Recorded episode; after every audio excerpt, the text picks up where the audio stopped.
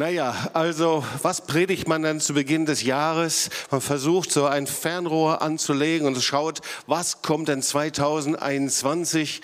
Und ich weiß nicht, ob es euch ähnlich geht. Ich beschäftige mich mit diesem Thema und dann schaue ich natürlich in die Bibel und ich lese darüber und bin erstaunt, wie unterschiedliche Dinge da gesagt werden. Ähm, es gibt ähm, Trendforscher, ähm, Meinungsforscher, Analysten, äh, die wirklich auch seriös sind und die Dinge weitergeben. Aber da habe ich eine Sache gefunden und das möchte ich dir zu Beginn einfach weitergeben, nämlich ähm, da ging es um die und geht es um die Trendwörter 2021.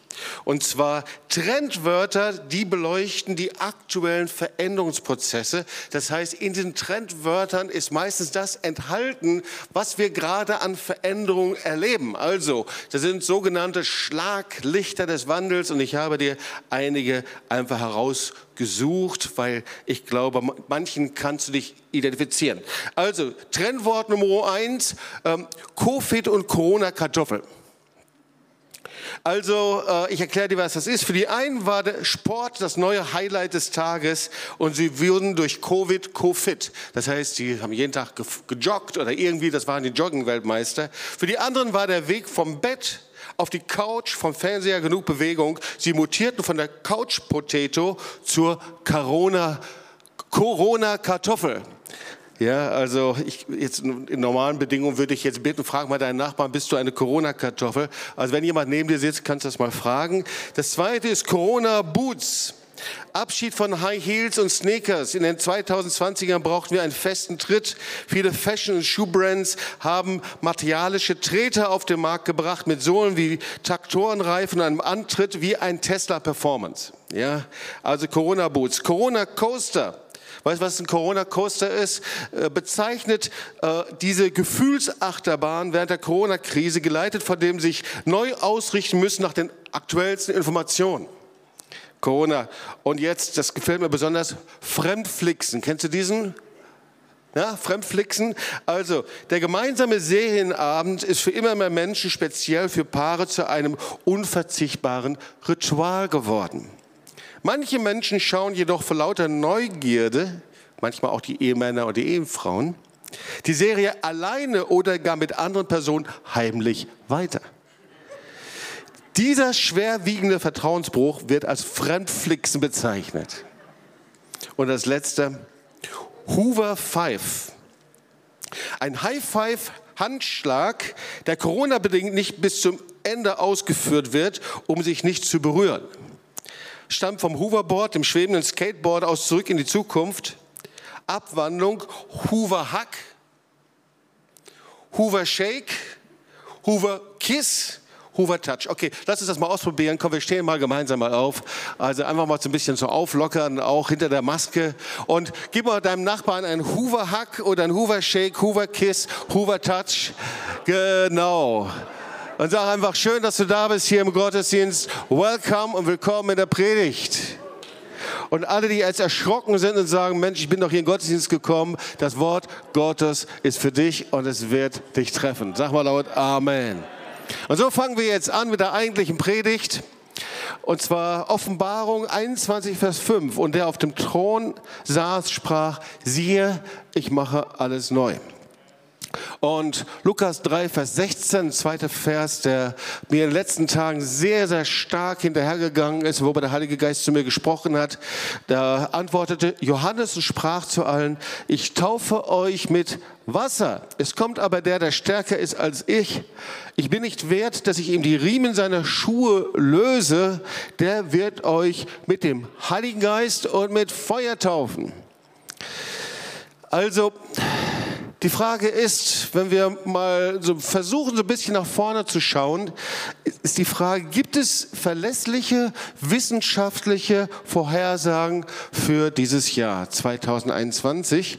Und ähm, es ist so, wenn du einfach Bücher dir anschaust, Zeitschriften, Zeitungen, da ist eine Menge von Wissenschaftlern äh, sich mit der Zukunft beschäftigen. Ja, Zukunftsforscher, Institute mit Wissenschaftlern, die Trends wahrnehmen, Daten analysieren, ähm, Trendforscher für Ökonomie, gesellschaftliche Entwicklung, für politische Fragen und so weiter und so weiter. Und ich mag das sehr gerne, mir das mal anzuschauen, gerade auch, wie Trends analysiert und wahrgenommen werden. Das macht übrigens jede größere Firma, ja, die sich damit beschäftigt. Was kommt denn jetzt auf uns zu und wie können wir die Dinge, die wir erlebt haben, in einer richtigen Art und Weise sehen? So, und da gibt es einen Artikel, den ich las von einem Mann, der hast du ja wahrscheinlich noch nie gehört, Matthias Hawks. Er äh, leitet ein Zukunftsinstitut, übrigens ein seriöses, das ist also jetzt nichts äh, Wettewindiges, Komisches.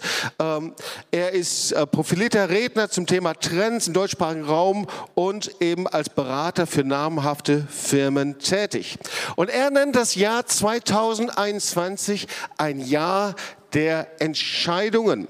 Und ich habe hier ein paar interessante Statements zu Beginn mal mitgebracht. Zum Beispiel sagte er, vielleicht hat die Corona-Krise nur einen einzigen Sinn. Der Menschheit unmissverständlich klar zu machen, dass es auch ohne die Corona-Krise nicht so weitergegangen wäre wie bisher. Was meint er damit? Vielleicht versuchen wir mal so ein bisschen zurückzudenken, äh, wann das Ganze begann. Ja, ähm, März 2020. Ja, da war doch vieles für uns normal, oder? Also wenn man reisen wollte, dann hat man einfach bei Frank Pfeiffer, bei Fairfair angerufen, hat einfach einen Flug gebucht, so wie bei uns. Und dann ging es eben zu Beginn des Jahres 2020 nach Israel. Oder aber unsere letzte Reise ging dann eben nach Oswiecim, äh, Polen, äh, wo wir mit einem amerikanischen Team, mit Paul Wilbur, äh, eine Führung machten durch Auschwitz und da eine ganz wichtige Zeit zusammen hatten. Äh, das war einfach normal. Oder aber, wenn man jemanden begrüßen wollte, ja, dann umarmte man sich. Auch das war normal. Wenn man mal zurückschaut, merkt man, wie vieles unnormal geworden ist, oder? Oder wenn man essen gehen wollte, na dann suchte man sich ein sehr nices Restaurant aus. Das ist schon ganz schön lange her, oder neun Monate. Aber irgendwie hat man das Gefühl, eine irre lange Zeit. Boah, was hat sich seitdem verändert? Und vor allen Dingen, was wird in der Zukunft noch bleiben von all den Dingen, die sich verändert haben. Also ich denke, wir haben uns nicht vorstellen können, dass in den letzten Monaten die Regierung Milliarden und Milliarden Hilfsprogramme einfach investieren musste. Oder aber Zehntausende einsam und ohne Möglichkeit besucht zu werden äh, auf den Intensivstationen einfach sterben mussten. Und jetzt nochmal da hinein, diesen äh, Artikel, da einige Sätze, die ich zitieren wollte von Matthias Hawks. Wir befinden uns inmitten einer gewaltigen Turbulenz, sagt er also als Wissenschaftler, die all unsere Lebenssysteme erfasst hat, Politik, Wirtschaft und Organisation. Wir befinden uns in der zweiten Welle, manche sagen sogar in der dritten Welle der Corona-Pandemie. Das neue Normal, was vor uns liegt in diesem und im nächsten Jahr, wird anders aussehen als das alte. Und auch ein Impfstoff wird den alten Zustand nicht wiederherstellen. Das noch seltsamere Jahr 2021 wird in vieler Hinsicht Entscheidungen bringen. Entscheidungen über Autokratie, Rebellion, Demokratie, Freiheit und Globalisierung. Im Jahr 2021, so geht das Zitat weiter, wird sich langsam eine neue Weltordnung, Klammer auf, oder auch Weltunordnung enthüllen. Und dann, so geht es weiter in dem Artikel, ich finde das so interessant. Also nochmal, das ist kein christlicher Artikel. Äh, ich weiß nicht, welche Weltanschauung, ob er christlich oder nicht christlich, säkular ist, keine Ahnung sondern das sind die Erkenntnisse, die er aus seinen Trends herauszieht, aus den Daten. Da schreibt er, die Pandemie ist ein Weckruf. Vielleicht hat die Corona-Krise nur einen einzigen Sinn, der Menschheit unmissverständlich klarzumachen, dass es auch ohne sie nicht so weitergegangen wäre. Das alte Normal, also vor März 2020, das war eigentlich unnormal. Das haben Krisen so an sich. Sie beenden Exzesse. Sie konfrontieren uns mit unseren eigenen Dekadenz. Sie lösen festgefräste Denkmuster auf und zerstören das Überkommene. Sie erzwingen Innovationen, die vorher stecken geblieben wären. Und der letzte Satz von ihm, diese Shifts sind nicht immer angenehm. Aber das ist vielleicht genau das Wesen des Wandels, der jetzt überdeutlich vor uns liegt. Schmerz und Neubeginn. Wir haben die Komfortzone, die längst brüchig geworden war, hinter uns gelassen. Im Sinne der Zukunft ist das keine schlechte Botschaft. Ich glaube, da sollten wir genau hinhören. Heute las ich ein, Zental, ein Zitat im, in der Welt am Sonntag, also in der heutigen Ausgabe von dem Autor, der heißt Sascha Lenartz. Der schrieb, die großen Pandemien der vergangenen Jahrhunderte waren Vorboten drastischer Veränderungen. Ob Pest oder Cholera, AIDS oder Ebola, alle haben die Welt auf den Kopf gestellt und letztlich radikal modernisiert. Auch nach der Corona-Epidemie wird die Welt eine andere sein. Ja, die Pest des Mittelalters führte letztendlich in die Renaissance hinein. Und dann noch einen Satz. Manche Krisen, das wissen wir auch in unserem persönlichen Leben, wirken wie eine Schocktherapie, in der Heilsames entsteht. Es ist die Frage, wie wir damit umgehen werden. Und die Frage, was darin die biblische Perspektive ist. Was sagt Gott denn darüber? Aber ich fand es so wichtig, dass wir uns erstmal das anhören, bevor wir dann hineingehen in das Wort Gottes und wir merken, wie manche Dinge eben in Übereinstimmung sind und Menschen, die eben Trends der Gesellschaft genau beobachten und analysieren, zu interessanten Ergebnissen kommen, die fast ähnlich sind, wie wir sie im Wort Gottes nachlesen können. Gibt es prophetische Impulse für das Jahr 2021? Natürlich, so ist es. Ich weiß nicht, wie es mit dir ist. Man braucht nur mal ins Internet hineinzugehen, sich die Dinge anzuschauen. Was sagt Gott denn darüber? Und manchmal bin ich ein bisschen frustriert, weil man kann so vieles nachlesen. Der eine sagt dieses, der andere sagt jenes, der andere sagt, ich habe das schon alles vorher gewusst. Der andere, der sagt, äh, natürlich muss es so kommen. Und irgendwo denke ich, oh nee. Also es gibt sehr verschiedene Impulse, aber es gibt auch Übereinstimmung. Erstaunlich. Irgendwo, wo es deckungsgleich ist, egal woher es kommt. Und hier mal vier Punkte. Punkt Nummer eins ist, das wird immer wieder gesagt, e-, egal und ganz gleich, aus welcher Richtung. Wir leben in der letzten Zeit und zwar in einem antichristlichen System, das geradezu explodiert. Das ist eine Aussage von Benny Hinn. Also schon seit vielen, vielen Jahren leben wir darin, aber es verdichtet sich gerade irgendetwas. Zweite Aussage, Jesus kommt und sein Kommen steht nah bevor, macht euch bereit. Richtig, wie ein, eine Dringlichkeit. Vierte Aussage, die übereinstimmend ist. Wir erleben mitten im Gericht eine Zeit des Segens und der Gnade. Und das ist ja so, wenn wir nach Israel schauen, da sehen wir ja inzwischen die vierte Wahl. Man denkt, was für ein Desaster. Und gleichzeitig hörst du einfach von den ganzen Friedensverhandlungen im Nahen Osten, die so vor überhaupt nicht möglich waren. Segen und Gnade mitten im Gericht. Oder aber eine andere Aussage ist, diese Zeit sind wie Wehen. Wenn wir nichts Entscheidendes ändern, werden die Erschütterungen auf allen Ebenen zunehmen. Ich möchte nochmal zwei Zitate bringen. Wenn hin Jesus kommt, sagt er, sein Kommen ist viel näher, als du denkst. Wir müssen bereit sein, wie wir noch nie bereit waren. Jonathan Kahn, die einzige Hoffnung, die die USA, und ich glaube, wir können unser Land mit hineinbringen, die Deutschland hat, ist eine wirkliche Erweckung. Also, wenn wir uns mal die unterschiedlichen Prognosen anschauen, ist doch die Frage, woher kommt das?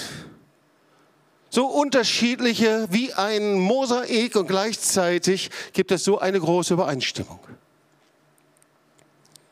Und der erste Punkt ist, Das Buch der Offenbarung vom Johannes ist kein Fahrplan oder ein historischer Ablauf, in dem du eben hineinschaust und dann siehst du Offenbarung 11, das kannst du dann mit einem speziellen Jahr identifizieren. Und das ist einfach, weil das Wort Gottes sagt, das Kommen Jesu können wir nicht vorhersagen, kann niemand vorhersagen. Aber Jesus sagt, wir müssen die Zeichen der Zeit beurteilen können. Wir sollen es lernen, was das heißt, wo wir gerade sind. Wo stehen wir gerade? Da gibt es zum Beispiel Matthäus 24, Matthäus 25, da vergleicht Jesus sein Kommen mit Geburtswehen, die in Form von Krisen und Katastrophen wie Erschütterungen immer heftiger werden. Und da kannst du eben nachlesen, dass an dieser Verdichtung dieser endzeitlichen Zeichen können wir eben erkennen, dass wir mit einer unsichtbaren Realität zu tun haben, mit einem unsichtbaren Kampf zwischen Licht und Finsternis. Jesus, der kommt und die dämonischen Mächte, die dagegen stehen. Du kannst es nachlesen, auch Lukas 21, 7 bis 13. Auch da wird das beschrieben. Was wird geschehen, fragen die Jünger. Also die Frage ist durchaus legitim. Ja, die kam zu Jesus. Wann wird das kommen? Wann wird das geschehen? Also es ist richtig, dass wir uns mit dieser Frage beschäftigen. Welches Ereignis wird ankündigen, dass diese Dinge bevorstehen? Und Jesus antwortete in Vers 8, lasst euch von keinem Menschen täuschen und verführen, denn viele werden unter meinem Namen auftreten und von sich behaupten, ich bin es, ich bin der Retter auf den ihr wartet. Und sie werden verkündigen, jetzt ist die Zeit gekommen. Und dann steht da, lauft ihnen nicht nach. Und dann sind da die Kennzeichen, die beschrieben werden. Ich fasse das zusammen, einfach und nehme nur den Vers 10. Und da wird ein Volk gegen das andere kämpfen, ein Königreich gegen das andere. Es werden schwere Erdbeben geben, viele Teilen der Welt, Hungersnöte und Pandemien. Schreckliche Dinge werden geschehen und am Himmel werden gewaltige Erscheinungen zu sehen sein. Aber noch bevor sich das alles ereignet, wird man euch verfolgen. Also man sieht, es verdichtet sich etwas. Und im Ganzen sagt Jesus immer eine Sache. Ihr müsst wachsam sein. Furcht ist nicht angesagt. Aber ihr sollt lernen, die Zeichen der Zeit zu beurteilen. Ihr müsst wachsam sein. Worum geht es denn eigentlich? So, und jetzt kommen wir zu diesem Vers. Siehe, ich mache alles neu. Ich beschäftigte mich am Ende des Jahres damit, sagte, Herr, äh, was ist denn so der Leitvers? Herr, worüber möchtest du etwas sagen? Und dieses Wort kam immer wieder neu. Siehe, ich mache alles neu. Siehe, ich mache alles neu. Es kommt etwas völlig Neues, was ihr überhaupt noch nicht einschätzen könnt, was ihr noch nicht im Blick habt. Und der Herr sagt, ich mache das neu. Kein Mensch kann das tun. Und um Silvester habe ich über diese Stelle gepredigt. Und ich fasse das nur schnell zusammen, um des Verständnisses willen. Ich habe äh, die Kapitel ringsherum um diesen Vers angeschaut. Und eben Kapitel 19, da geht es darum, es gibt ein Ende der dämonischen Welt und der Finsternis. Das Tier und der falsche Prophet werden geworfen in den feurigen Pfuhl. Kapitel 20, es gibt eine Zeit des Gerichtes ein Ende der Finsternis. Satan und alle, die sich entschieden haben, in seinem System zu leben, werden gerichtet. Und jetzt kommt Kapitel 21. Und jetzt kommt das Kapitel, in dem der Herr sagt, siehe, ich mache alles neu. Und ich sah einen neuen Himmel und eine neue Erde. Der erste Himmel und die erste Erde sind vergangen und das Meer ist nicht mehr. Und ich sah die heilige Stadt, das neue Jerusalem, von Gott aus dem Himmel herabkommen, bereitet wie eine geschmückte Braut für ihren Mann. Offenbarung 21, Vers 1 und 2. Hier ist auf einmal, dass ein Engel dem Johannes eine wunderschöne Braut zeigt.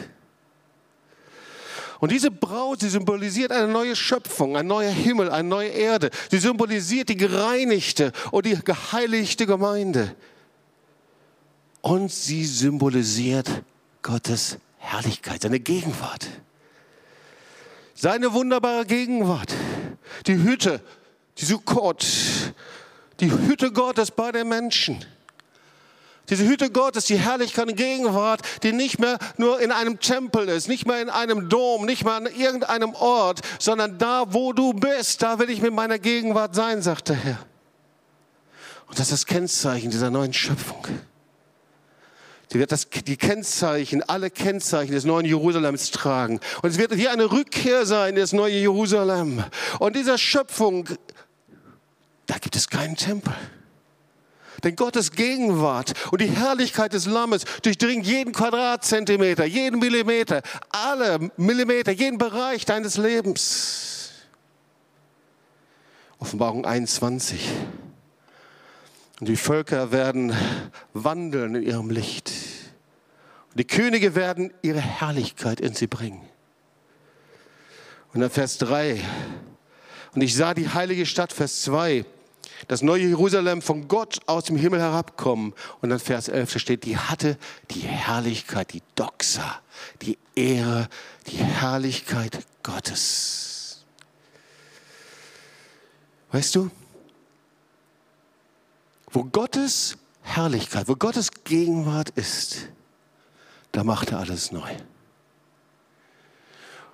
Und da müssen wir nicht in die Zukunft schauen, sondern das ist Gottes Prinzip hier und jetzt. Wo Gottes Gegenwart ist bei dir zu Hause, wo Gottes Gegenwart ist in deinem Gebet, wo Gottes Gegenwart ist und die Gegenwart und Herrlichkeit Gottes mit dir geht, da macht er alles neu. Seine herrliche Gegenwart ist wie ein Nährboden, wo er Neues schaffen kann in Kirche, in Gemeinde, seine Herrlichkeit und Gegenwart Gottes. Das ist wie ein Nährboden in Nationen, wo er Neues schafft. Wir brauchen seine Gegenwart. Du brauchst sie, ich brauche sie, die Gegenwart Gottes. Nicht nur ab und zu mal Anbetung, nicht mal angeknipst, mal zwischendurch, alle drei Wochen, sondern jeden Tag, jede Stunde und jede Minute. Das Prinzip siehst du in Genesis 1, Vers 1, 1. Mose. Die Erde war wüst und leer. Tovu war Bohu, sagt das Hebräische. Wir kennen das bei uns. Es war ein Chaos. Die, die Erde war bedeckt mit Finsternis. Gott konnte da nichts tun. Auch wenn er gewollt hätte. Aber dann passierte etwas und der Geist schwebte über dem Wasser. Da kam auf einmal Gottes Herrlichkeit, Gottes Gegenwart. Der Heilige Geist kam auf einmal über diese Finsternis, über dieses Chaos. Und dann steht er, und jetzt fing Gott selbst an, die Dinge zu bewegen. Und Gott sprach, es werde Licht und es ward Licht. Erkennst du das Prinzip? Finsternis bedeckt die Erde, der Geist, die Heiligkeit Gottes schwebt darüber und Gott macht. Siehe, ich mache alles neu, wo ich meine Herrlichkeit und meine Gegenwart finde. Was heißt das für 2021? Ihr Lieben, ich habe es zu Beginn gesagt, 2021 wird ein Jahr der Entscheidungen. Ich bin davon überzeugt. Und zwar zuallererst die Entscheidung von dir und von mir ob ich mich auf das Neue, das kommt, einlasse und mit dem lebendigen Gott es präge, es gestalte und mit seinem Licht durchdringe oder ob ich zurückkommen und gehen möchte zu dieser alten Normalität, zu meinem alten Leben. Es ist ein Jahr der Entscheidung, ob ich mit meiner Kraft, meiner Stärke und mit meiner Leistung ganz schnell wieder zu Einfluss und Ansehen kommen möchte, zu Erfolg kommen möchte. Und dann werde ich zum Teil eines antichristlichen Systems oder ob ich alles, was ich habe und bin, auf den wiederkommenden Jesus ausrichten werde. Ihr Lieben, wir müssen bereit sein, wie wir noch nie bereit gewesen sind, dass wir unsere Aufmerksamkeit, unser Herz, unsere Entschlossenheit, unsere Kraft, unser alles, was wir haben, auf das Herz Gottes ausrichten, seine Liebe, seine Gegenwart, dass wir es empfangen, erfüllt sind von ihm. Und ich bin überzeugt, dass wir in das Jahr eintreten, in der wir als Gemeinde und Werk, als Kirche, als Leib Jesu berufen sind, wie Johannes der Täufer das Kommen Jesu vorzubereiten. Ich hatte das, glaube ich, so noch nie gesehen. Ich bin schon sehr, sehr lange Christ und verkündige das Evangelium. Ich habe oft auch über Johannes den Täufer gepredigt, über ihn studiert. Aber dass er das Modell ist der Gemeinde, die das Kommen Jesu vorbereitet, das war mir bis dahin noch nicht so klar. Das wurde mir erst klar in den letzten Tagen und Wochen. Lukas 3, Vers 16. Johannes sprach zu allen, ich taufe euch mit Wasser. Es kommt aber der, der stärker ist als ich. Ich bin nicht wert, dass ich ihm die Riemen seiner Schuhe löse. Der wird euch, Halleluja, mit dem Heiligen Geist und mit dem Feuer taufen. Schauen wir uns mal ganz kurz Johannes noch an. Johannes kommt aus dem priesterlichen Geschlecht. Amen.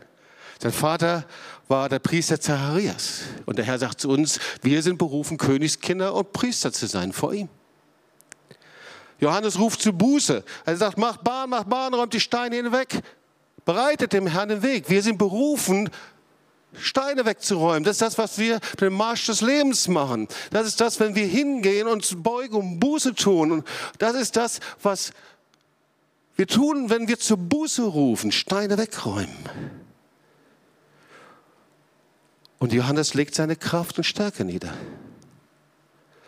Es kommt aber der, lesen wir, der stärker ist als ich.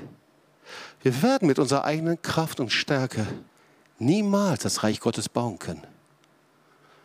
Wir werden nie weiterkommen. Wir werden immer an derselben Stelle bleiben, wenn unsere Kraft und Stärke wir nicht ans Kreuz bringen. Das ist die Mentalität von Johannes. Und Johannes, er hatte einen demütigen, zerbrochenen Geist. Er sagt, ich bin nicht wert, dass ich ihm die Riemen seiner Schuhe löse. Und vielleicht denkst du darüber nach, warum war das im Jahr 2020, in den Jahren vorher? Du bist durch Krisen gegangen, du hast Widerstände erlebt, du hast Zerbrüche erlebt und Gott hat es zugelassen. Warum war das so? Vielleicht war das eine Vorbereitung, weil du so kostbar und wertvoll für ihn bist, dass er sagt, ich möchte, dass du ein Teil der Berufung bist vom Johannes dem Täufer. Und der Johannes der Täufer kann nur in der Berufung als Wegbereiter hineinkommen, als Kirche, als Gemeinde, du persönlich und ich mit einem zerbrochenen und mit einem demütigen Geist. Und er steht auch für die verfolgte Gemeinde. Wir wissen, dass Johannes der Täufer dann noch zu Lebzeiten Jesu eingesperrt wurde und getötet wurde. Aber er steht auch für eine neue Heimsuchung des Heiligen Geistes. Weil er sagt, er wird euch taufen mit dem Heiligen Geist und Feuer. Da, wo er diese Mentalität sieht, in dir und in mir, in Kirchen, in Gemeinden, in Nationen. Da werde ich kommen und ich werde euch neu heimsuchen mit meinem Feuer, mit meiner Kraft, mit meiner Salbung, in einer Weise, wie ihr es nicht euch vorstellen könnt, wie ihr euch auch nicht erzählen könnt aus den Geschichten der Kirchenväter, der Erweckung. Es wird etwas völlig Neues sein. Gott sucht die Mentalität vom Johannes dem Täufer in dir, in mir, in uns, Geist der Buße. Dass wir unsere eigene Kraft und Stärke uns entäußern. Weißt du, was das heißt? Sich selbst zu nichts zu machen. Entleeren. Und mit einem demütigen, zerbrochenen Geist. Was ist sonst noch? Das Jahr 2021 wird das Jahr der Wegbereitung. Ich glaube das. Wir räumen Steine weg. Wir ebnen den Weg in den Marsch des Lebens. Wir rufen in die Städte und Nationen, äh, auf die Straßen. Wir rufen nach Jerusalem zur March of the Nations. Wir tun das nicht, weil wir eine schöne Aktion haben wollen, damit alle mal wieder nach Israel reisen können, sondern weil es eine endzeitliche Bedeutung hat, weil die endzeitliche Gemeinde ehrt die Erwählung Israels. Und alle Heiden, Nationen werden zulaufen. Und viele Nationen werden hingehen und sagen, komm, lass uns hinaufgehen zum Berg des Herrn, zum Hause des Gottes Jakobs, dass er uns lehre und wir wandeln auf sein Steigen, denn von Zion will Weisung ausgehen in das Herrnwort von Jerusalem. Das Jahr 2021. Siehe, ich mache alles neu. Wie unter einer Decke passiert gerade etwas, was wir nicht sehen können. Der Heilige Geist bereitet vor und so wie bei einer Saat, die ausgesät ist, die anfängt zu wachsen und wir noch nicht sehen können, wie eine Decke, die weggenommen wird und wir auf einmal sehen, was Gott tut. Der Herr bereitet vor und wir sollten nicht überrascht sein, wenn wir in diesem Jahr von Erweckungen hören, die sonst nie passiert sind, an Orten, wo wir es niemals vermutet hätten. Wir sollten nicht überrascht sein, wenn wir an Orten, wo wir nie hingeschaut haben, nicht in Megagemeinden, nicht in, in Hollywood-Gemeinden, nicht in irgendwelchen Kulturen, Urchristentum, sondern dort, wo wir nicht hingeschaut haben, der Heilige Geist auf einmal kommt mit seiner Herrlichkeit und mit seiner Kraft. 2021, das Jahr einer neuen Heimsuchung des Heiligen Geistes. Eine neue Erfüllung mit dem Heiligen Geist. Neue Erweckung und Geisteswirkung überall dort, wo er gemeint mit der Mentalität von Johannes des Täufers trifft. Ihr Lieben, wir haben ja in diesem Gottesdienst ein bisschen mehr Zeit, deswegen will ich hier noch eine Sache auch noch hinzufügen, bevor ich diese, diese Predigt abschließe. 2021 wird auch das Jahr der Entscheidung sein, wie die Gemeinde mit dem Heiligen Geist umgehen wird. Wir kennen ja das Gleichnis von den zehn Jungfrauen, oder? Matthäus 25. Die zehn Jungfrauen, die dem Bräutigam entgegengehen. Das heißt, er ist noch nicht da. Das ist also ein Gleichnis. Da geht es um die Gemeinde vor dem Kommen Jesu. Und wir wissen, fünf haben gefüllte Öllampen und fünf eben nicht. Und die Frage ist, werden wir den Heiligen Geist so lieben und so schätzen und so ehren, dass wir keinen Schritt zum Bräutigam ohne die Herrlichkeit und die Kraft des Heiligen Geistes gehen wollen? Oder gehen wir so nachlässig und geringschätzig mit dem Heiligen Geist um, dass wir das Öl im entscheidenden Moment einfach vergessen? Das ist ja, wenn mir etwas nicht wichtig ist, dann vergesse ich es einfach. Und ich bin überzeugt, ihr Lieben, der Moment, in dem die Gemeinden und die Jungfrauen, die stehen ja für die Gemeinden, für uns persönlich, vorbereitet sind, wo wir wach sind, wo wir erfüllt sind mit dem Öl des Heiligen Geistes und dem Bräutigam entgegengehen, das wird zu den schönsten, natürlichsten, unkompliziertesten Moment und Situation, zu den herrlichsten Situationen der endzeitlichen Gemeinde sein. Aber umgekehrt, da wo wir nicht vorbereitet sind, wo Kirchen, Gemeinden, wo wir nicht vorbereitet sind, wo wir es einfach vergessen haben.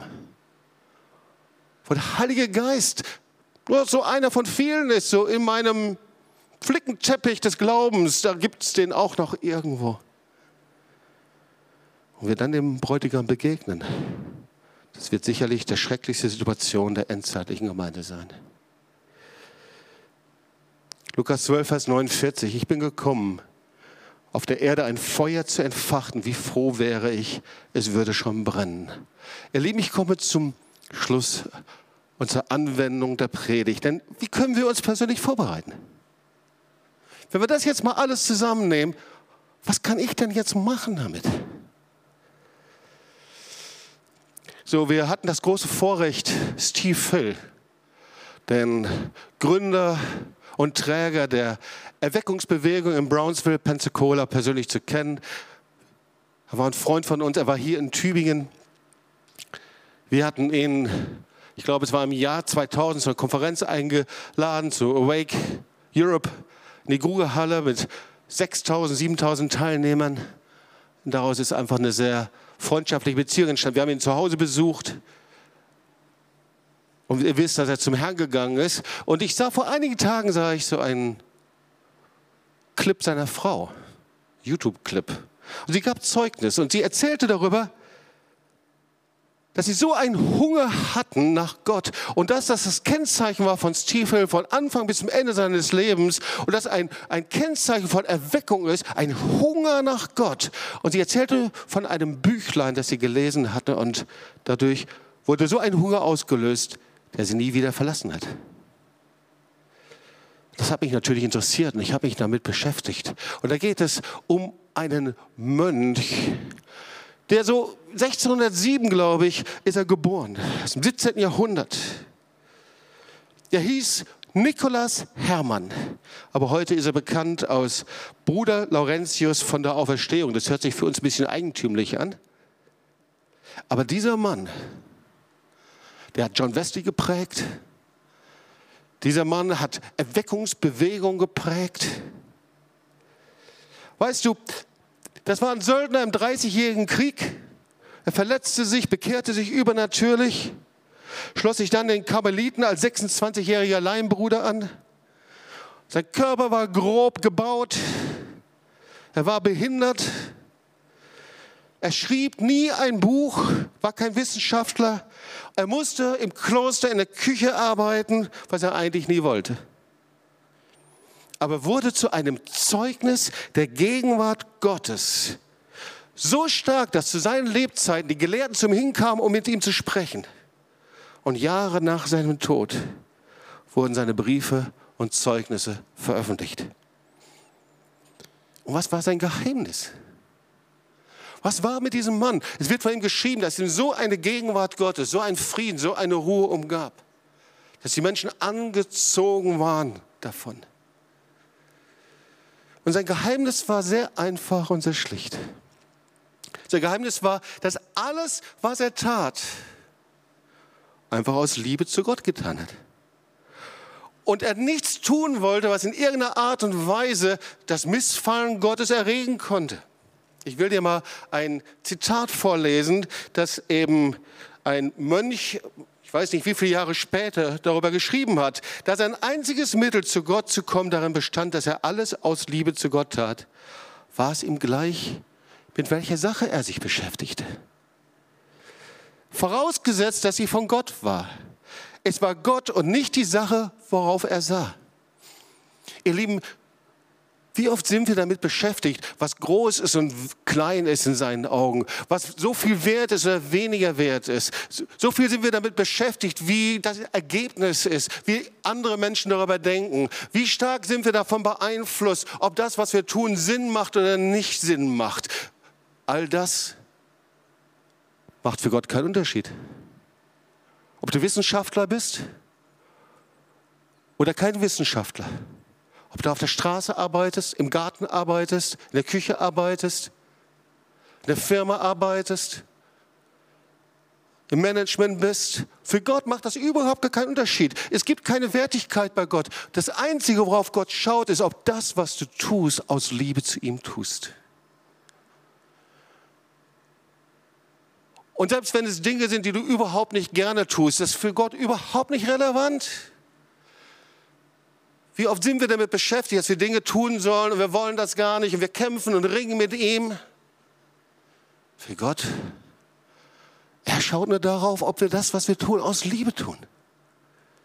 Dass das etwas ist, was von ihm ist.